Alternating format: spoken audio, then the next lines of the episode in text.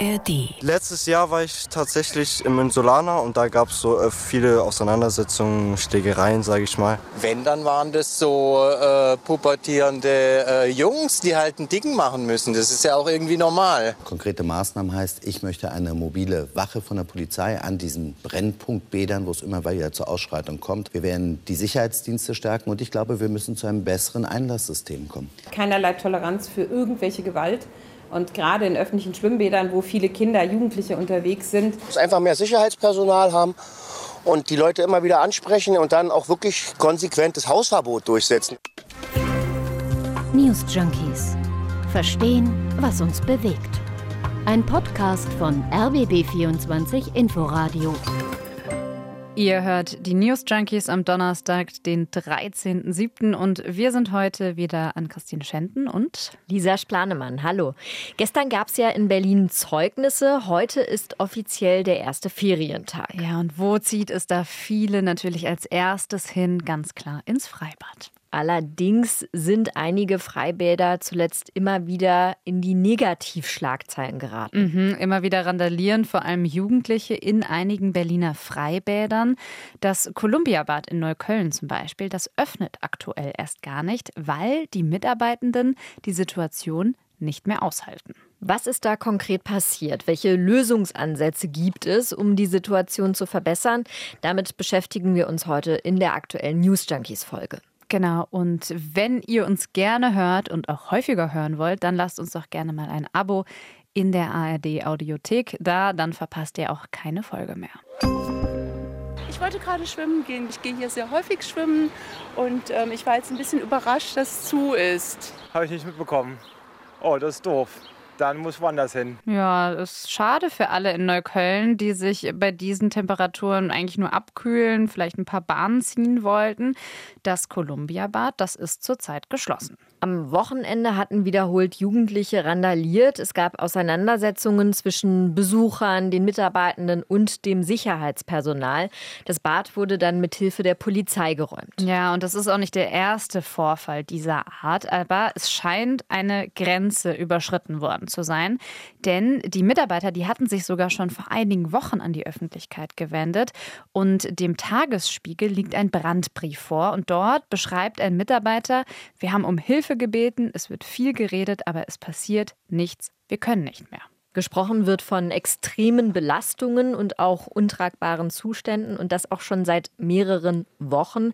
Mitte Juni hatten 50 Jugendliche die Rutsche im Columbia-Bad gestürmt und seitdem ist sie auch gesperrt. Ja, die Mitarbeitenden berichten von Bedrohungen, die sich vor allem gegen Frauen, queere Menschen richten sollen. Da soll gespuckt, bedroht und gepöbelt werden. Jetzt haben die Betreiber die Reißleine gezogen. Das Bad ist entsprechend geschlossen. Und das sei zu dieser Jahreszeit ja jetzt auch gerade mitten im Sommer umso fataler. Das sagt die Neuköllner Bezirksstadträtin Sarah Nagel. Es gibt sehr viele Menschen in Neukölln, die von Armut betroffen sind und ähm, auch viele Familien und die trifft es jetzt natürlich am schwersten. Das Freibad ist ein wichtiger sozialer Ort, vor allem jetzt natürlich in den Sommerferien.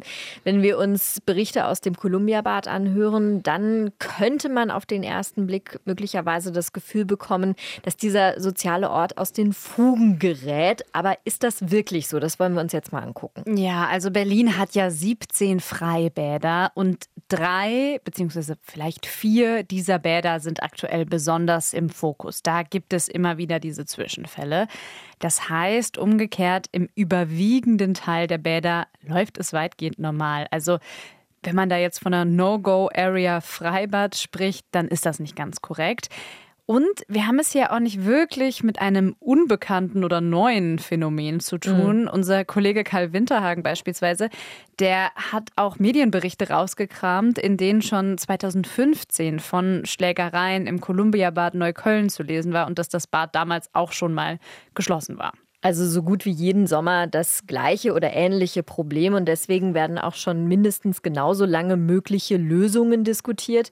Bevor wir aber uns ganz in Ruhe diesen Lösungsansätzen gleich widmen werden, vielleicht auch noch einen Blick darauf, was in diesen drei bis vier Berliner Problembädern in Anführungsstrichen aktuell genau passiert. Sommerbad in Neukölln berüchtigt. Immer wieder kommt es hier zu tumultartigen Szenen, wie dieses YouTube-Video zeigt. Die Bademeister im Dauerstress, von den Bäderbetrieben extra engagierte Deeskalationsteams haben es hier schwer. Ja, ihr habt euch jetzt äh, wahrscheinlich schon gedacht, welches YouTube-Video? Also klar, wir können euch im Podcast hier schlecht die Bilder zeigen, deswegen die Beschreibung. Also im Netz kursiert gerade ein Video aus dem Columbia-Bad. Da sieht man wirklich viele, vielleicht so 50 Jugendliche, vor allem Jungs, die dicht an dicht vor dem Sprungturm im Columbia-Bad stehen. Und ein Bademeister versucht auf einem dieser Sprungbretter stehend, die Gruppe irgendwie unter Kontrolle zu kriegen, schafft es aber nicht, wird dann auch geschlagen und dann letztendlich von einem Security-Mitarbeiter aus dieser Situation rausgebracht. Dieses Beispiel zeigt, wie ja, machtlos Security bzw. Mitarbeitenden in solchen Situationen möglicherweise vor Ort sein können, wenn sich da eben plötzlich die Gruppen zusammenraufen. Aber vielleicht schauen wir uns da auch noch mal kurz an, wer überhaupt für diese Situationen verantwortlich ist, wenn man das so pauschalisieren kann. Ja, also die Altersspanne, die scheint so zwischen 13 und 18 Jahren zu liegen. Und es sind vor allem männliche Jugendliche. Also das beobachten auch die Badegäste und Mitarbeiter. Wenn, dann waren das so äh, pubertierende äh, Jungs, die halt einen Dicken machen müssen. Das ist ja auch irgendwie normal. Diese Gruppe, diese gefährlichste, gefährlichste Gruppe, sag mal, das kennen wir alles. Ich war früher auch so, von 15 bis 18, sag mal. Voll mit Testosteron. Ja, da hört man auch schon so ein bisschen raus. Bei vielen Jugendlichen in dem Alter sei das normal. Da brennt auch irgendwie mal eine Sicherung durch. Das stimmt mit Sicherheit auch, aber trotzdem muss man sich natürlich anschauen, warum die Jugendlichen da immer wieder auch gewaltbereit sind. Also vielleicht auch nochmal Stichwort Prävention in diesem Kontext. Also warum passiert das? Warum entschließen die Jugendlichen sich da in diesem Mob ähm, andere Leute anzugehen, zu bedrohen, zu beleidigen? Und äh, das sagt auch beispielsweise die Bundesinnenministerin Nancy Faeser, dass Prävention eben total wichtig ist. Die hat sich nämlich auch in die Debatte eingeschaltet. Das passt ja in den Gesamtkontext Kontext von Jugendgewalt leider rein. Ähm, wir brauchen dort sehr, sehr umfangreiche Maßnahmen, um frühzeitig äh, zu verhindern. Kinder sind von sich aus nie gewalttätig. Sie werden durch Umstände so gemacht ähm, und da vielleicht auch mehr noch drauf zu gucken, auch in den Schulen, in den Kindertagesstätten, wo sind Ansätze, wo gibt es möglicherweise auch, es hängt ja alles mit allem zusammen, wo gibt es häusliche Gewalt, auch gegen Kinder, die dann häufig selbst auch gewalttätig werden. Ich glaube, das verdeutlicht noch mal sehr, wie sehr man präventiv unterwegs sein muss. Viele der Jugendlichen hätten einen Migrationshintergrund, geht aus der Berichterstattung hervor. Und auch dem Berliner Tagesspiegel liegt äh, in diesem Brandbrief die Information von Mitarbeitern vor äh, aus dem Neuköllner Columbia-Bad, dass sie eben berichten, in der Regel seien es laut Personal Jugendliche aus arabischen Familien, teils auch Tschetschenen, die auffallen, die sich von Bademeistern nichts sagen lassen und als Mob auftreten.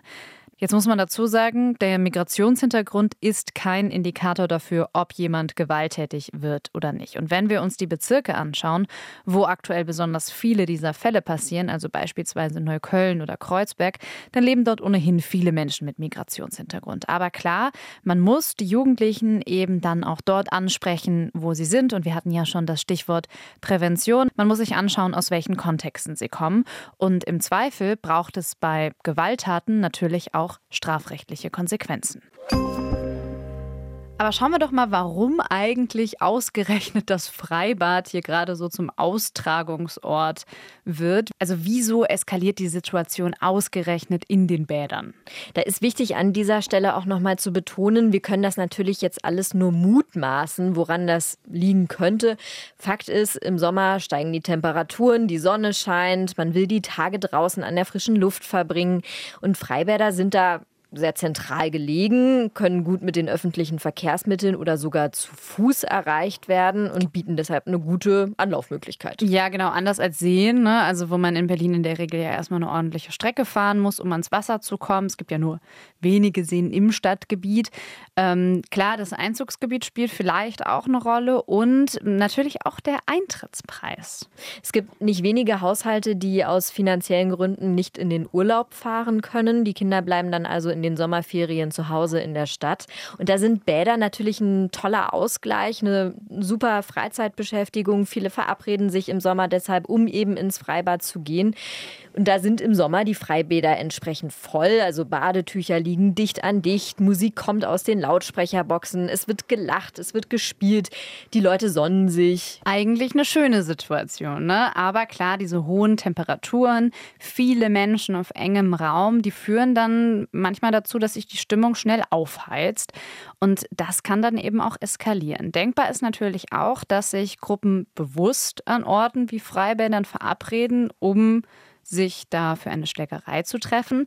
Ob das aber so ist, das können wir an dieser Stelle natürlich nicht sagen. Aber auch das könnte einer der Gründe sein, warum in bestimmten Freibädern die Situation immer wieder eskaliert. Wie sehen jetzt aber Lösungsansätze aus? Also was kann man tun, um dem Ganzen vorzubeugen?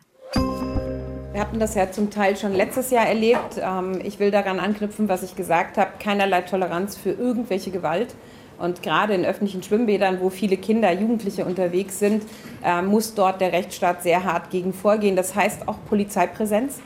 Ähm, ich will das ganz deutlich sagen, der Rechtsstaat muss dort sichtbar sein, um das zu verhindern. Das sagt Bundesinnenministerin Nancy Faeser. Sie spricht sich also für mehr Polizeipräsenz in Freibädern aus.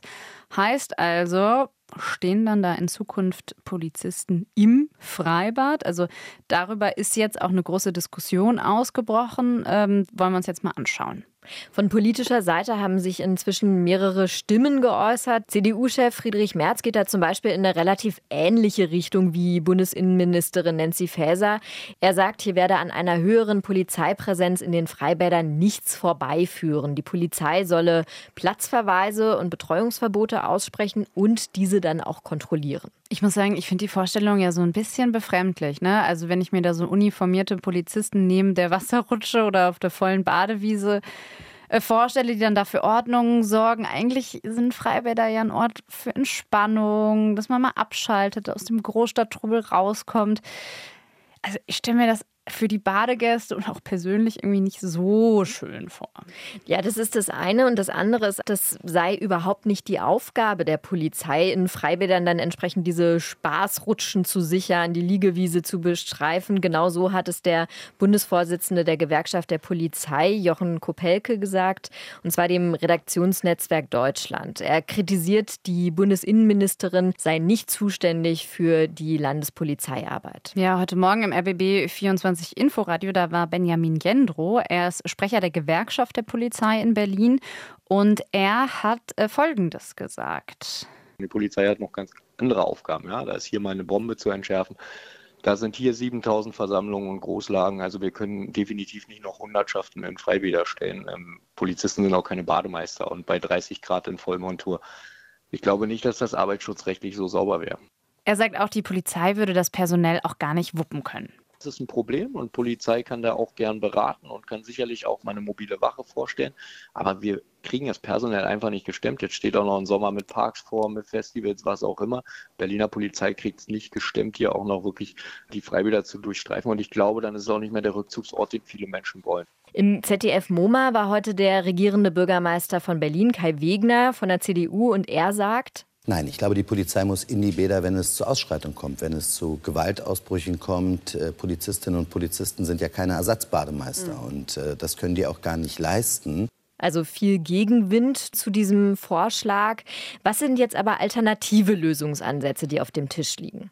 Also klar, es wird viel diskutiert, viele Ideen sind auch nicht neu. Zum Beispiel sollen die Einlasskontrollen verstärkt werden.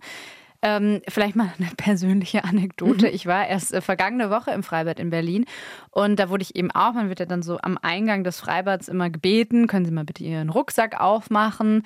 Das wurde ich da auch gebeten, habe ich das gemacht und dann hat der Kontrolleur da ehrlich gesagt nur sehr oberflächlich reingeguckt. Also der hat nicht mal wirklich reingeguckt, muss man sagen. Und dann hat er noch gefragt, na, haben Sie denn eine Glasflasche dabei? Da habe ich gesagt, nö. Ja, und dann war es das auch schon. Ich wurde einfach reingelassen. Also es ist schon so, Einlasskontrolle auf Vertrauensbasis. Ja, konsequentere Kontrollen an der Kasse wird ähm, gefordert und wie das konkret aussehen könnte, das hat der regierende Bürgermeister von Berlin, Kai Wegner, heute Morgen im MoMA-Interview so erklärt.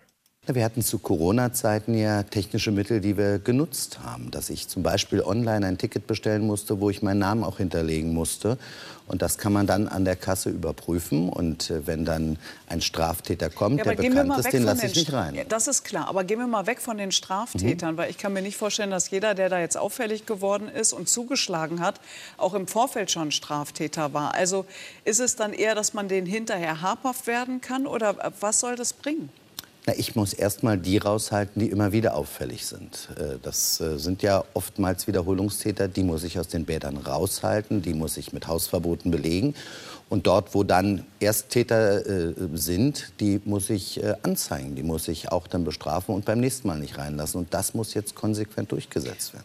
Das heißt aber natürlich auch, es muss mehr Geld in die Hand genommen und es muss auch eben auch in Personal investiert werden. Ja, auch vor Ort im Freibad könnten noch verstärkt Sicherheitsteams unterwegs sein.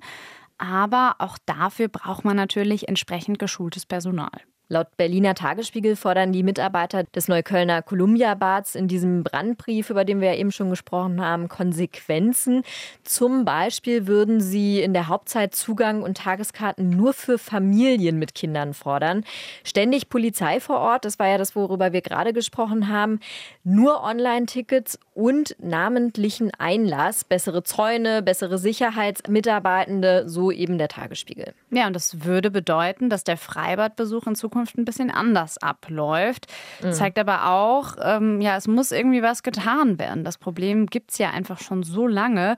Und ähm, was man vielleicht an dieser Stelle auch nochmal sagen kann, Ne, wir haben ja gerade schon gesagt, 17 Freibäder gibt es insgesamt in Berlin. Das heißt, also im Großteil kommt es ja nicht zur Eskalation. Aber man muss natürlich Eskalation auch verhindern. Ja, ich würde sagen, so weit von uns heute an dieser Stelle. Genau, und äh, jetzt kommt noch ein kleiner Podcast-Tipp. Und zwar, wenn ihr noch auf der Suche nach der passenden Lektüre für euren Sommerurlaub seid und euch Buchempfehlungen interessieren und ihr wissen wollt, wo bekannte deutsche Schriftstellerinnen und Schriftsteller ihre Inspiration herbekommen, dann haben wir noch diesen Podcast-Tipp für euch und zwar Orte und Worte. Ähm, das ist ein Podcast, der rausgeht an einen Ort, der entweder als Schauplatz für die Geschichte im Buch oder als Inspiration wichtig ist. Genau.